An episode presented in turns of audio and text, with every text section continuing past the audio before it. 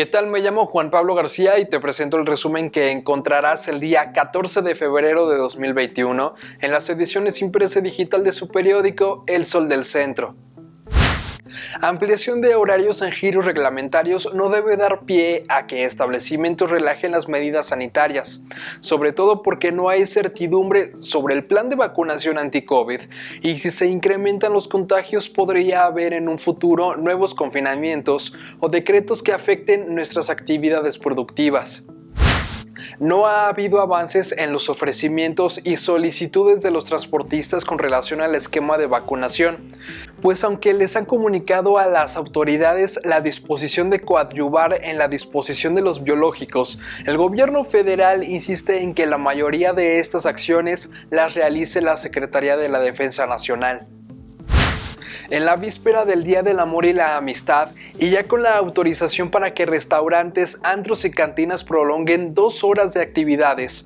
A pesar del semáforo naranja de alto riesgo, el coronavirus COVID-19 se niega a bajar su intensa actividad en el estado de Aguascalientes. En México existen alrededor de 68 lenguas indígenas, entre las que se encuentran totonaco, zapoteco, mixteco, purépecha, otomí, maya, náhuatl, huichol y zoque. A su vez, las lenguas indígenas han derivado 364 variantes.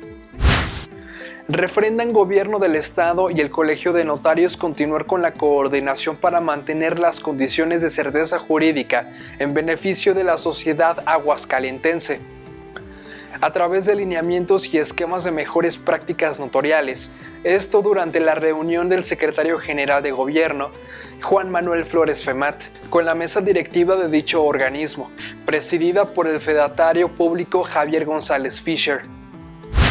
Y en información deportiva, el equipo de Lobas de Aguascalientes continúa armando su plantilla rumbo a la temporada 2021 de la Liga Nacional de Baloncesto Profesional Femenil y en esta ocasión dieron a conocer la incorporación de Hazel Ramírez, quien se suma a las ya anunciadas Paulina Rodríguez, Maritza Espinosa, Anaí Sánchez y Begoña Faz.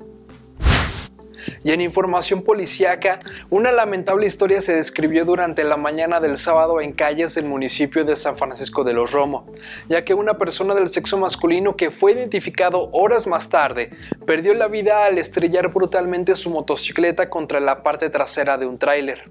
El fallecido respondía al nombre de Luis Fernando y contaba con 34 años de edad. Este fue el resumen que encontrarás en las ediciones impresa y digital de su periódico El Sol del Centro. Hasta la próxima.